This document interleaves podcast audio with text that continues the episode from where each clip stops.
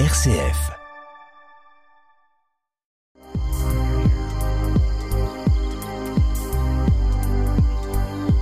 Au ras des pâquerettes, Étienne Dallaire.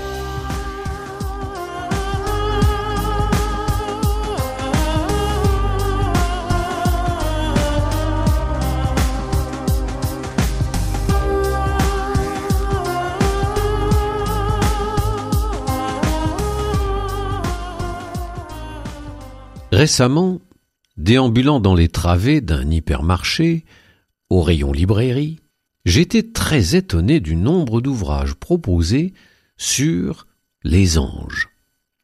Dans la rubrique ésotérisme, bien entendu. Mais, faut peut-être pas trop en demander non plus. Mais j'ai réalisé que, même sous une approche quelque peu, on va dire, détournée, beaucoup de nos contemporains s'intéressaient aux anges, sans quoi il n'y aurait pas toutes ces publications sur le sujet. Qui sont les anges? Existent-ils vraiment ailleurs que dans notre imagination? Si oui, comment les connaître? Quel est leur rôle? Pouvons-nous établir une relation avec eux? Quel en serait l'intérêt? Autant de questions qu'il nous faudra aborder. Mais je voudrais d'abord partir d'un premier constat.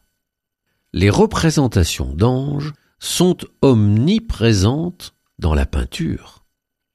Raphaël et Tobie de Botticini, l'ange et le prophète Élie de Rubens, L'ange de l'Annonciation de Bellini, les anges de la Nativité de Gozzoli ou encore le portrait de Saint Michel, peint par le grand Raphaël. Je ne parle pas des fresques plus religieuses, de Fra Angelico, ou de l'art iconographique, qui nous présente souvent les anges qui sont présents dans les grands mystères de la foi chrétienne. Cette omniprésence doit bien être l'expression d'une croyance en leur existence. Cette omniprésence semble nous dire que les anges sont toujours et partout présents. Arrêtons-nous donc quelques instants sur la façon dont on représente classiquement les anges. Vous en avez tous vu dans les représentations dans des livres, sur les frontons d'églises ou de cathédrales, dans l'imagerie populaire, même dans les décorations de Noël. Vous avez tous vu déjà des représentations d'anges. Classiquement, la première chose qui frappe dans ces représentations, c'est qu'ils sont jeunes. Dans l'iconographie, je dirais même qu'ils n'ont pas d'âge. Ils sont comme de grands adolescents.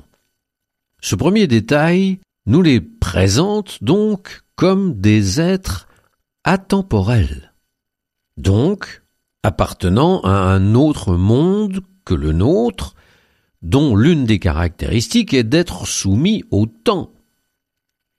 Les anges apparaissent éternellement jeunes, mais appartenant à un autre monde, ils font néanmoins souvent des apparitions dans notre monde.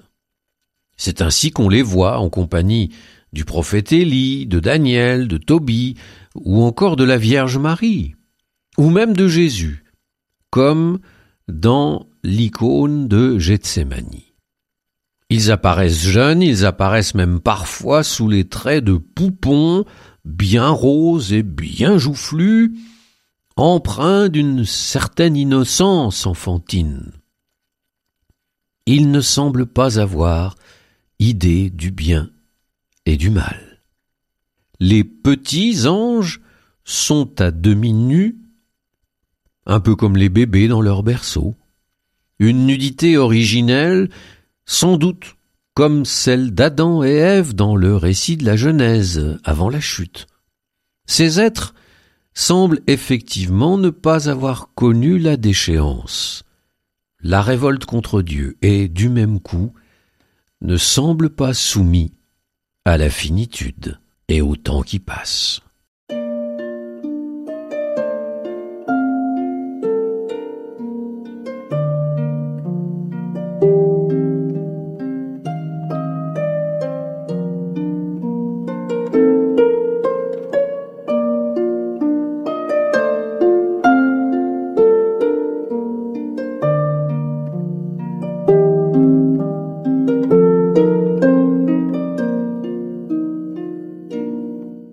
Des Étienne Dallaire.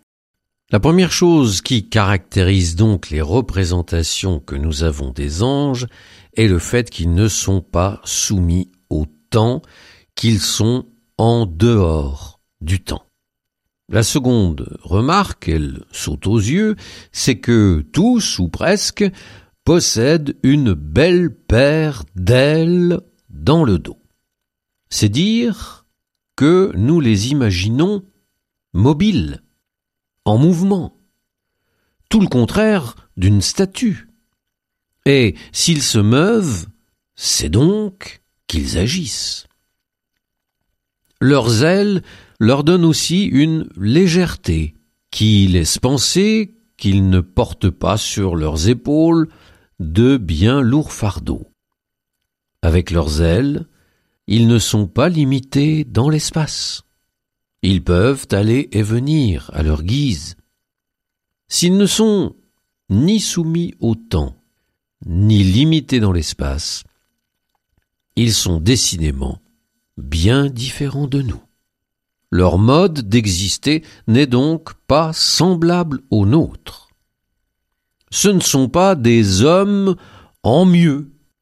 Ils sont autre chose. Dans les représentations picturales, ils sont également ornés, souvent, d'une auréole derrière la tête. Ce cercle, souvent d'ailleurs teinté d'or, que l'on place derrière la tête habituellement des saints. Eh bien cela voudrait signifier que les anges sont des êtres saints, ce qui semble somme toute logique. S'ils évoluent dans le ciel, s'ils sont donc proches de Dieu, ils doivent avoir quelque chose de cette sainteté de Dieu. Et puis, encore un trait caractéristique, c'est que les anges, sur les peintures, sur les icônes, sur les sculptures, ont l'air heureux peut-être même davantage encore, bien heureux. Je pense à l'admirable ange au sourire de la cathédrale de Reims. En cela, ils sont plutôt rassurants. Un ange n'est ni menaçant, ni triste, ni en colère, il respire la bonté et la paix. Et pourtant, lorsqu'il apparaît, en tout cas dans les récits que nous avons, ils font toujours peur dans un premier temps. Même au jour de l'Annonciation, eh bien, dans ce récit, nous voyons que l'ange est obligé de dire à la Vierge Marie, ne crains pas, Marie. Ne crains pas. Il dira la même chose en apparaissant à Joseph. Et c'est souvent les premières paroles adressées par l'ange à ceux qu'il visite. N'ayez pas peur.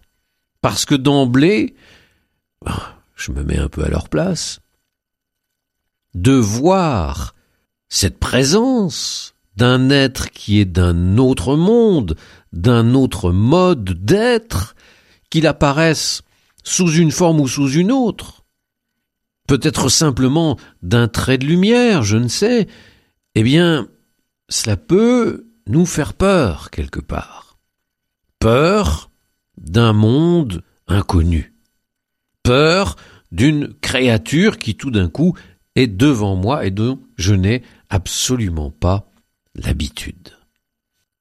Mais très vite, semble-t-il, ceux qui sont ainsi visités par les anges retrouvent la paix et la sérénité. Partant du regain de popularité que connaissent, depuis quelques années d'ailleurs, les anges, nous essayons de partir à leur découverte.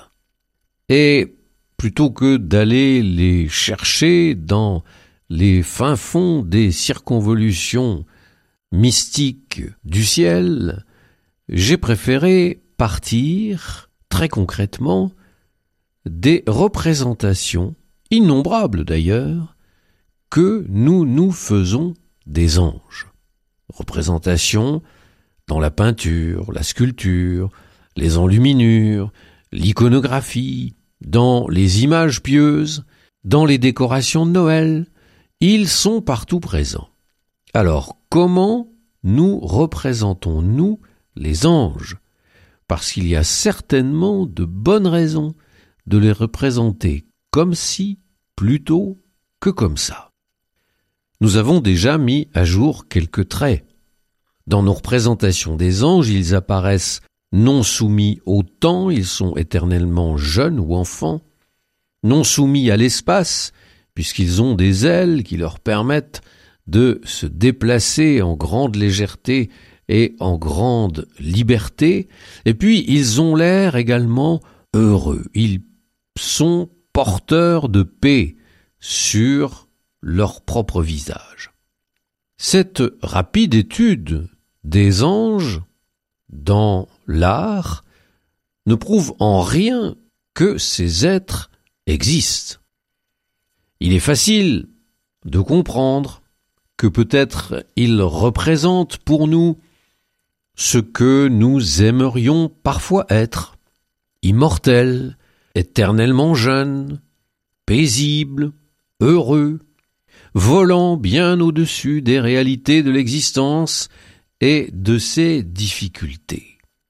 Mais pouvons-nous, en quelque sorte, nous débarrasser de cette question des anges à si bon compte en déclarant d'emblée qu'il n'existe nulle part ailleurs que dans notre imagination.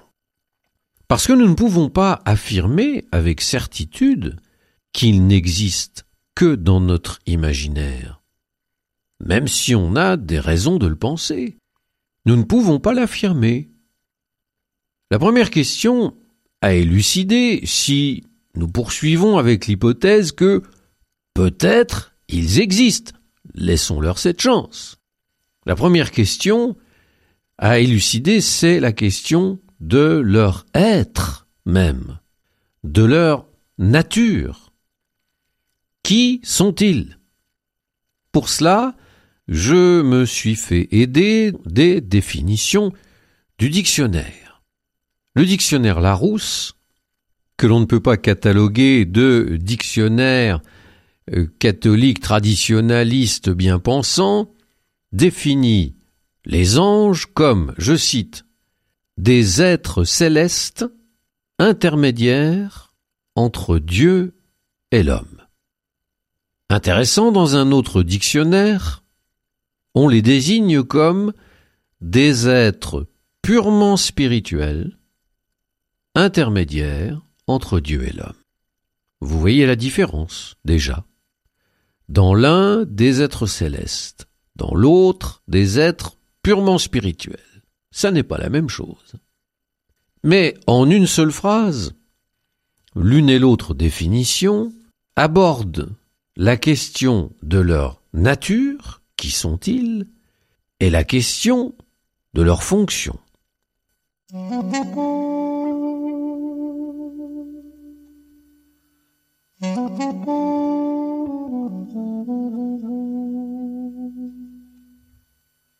Thank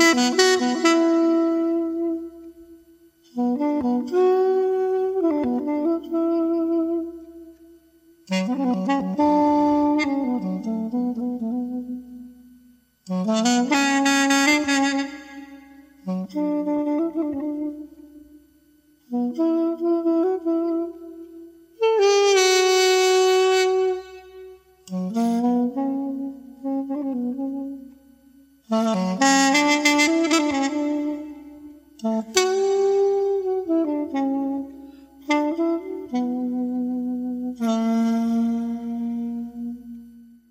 Au ras des pâquerettes, Étienne Dallaire. Être céleste pour l'un, purement spirituel pour l'autre. Un être céleste est un être qui mène son existence dans le ciel.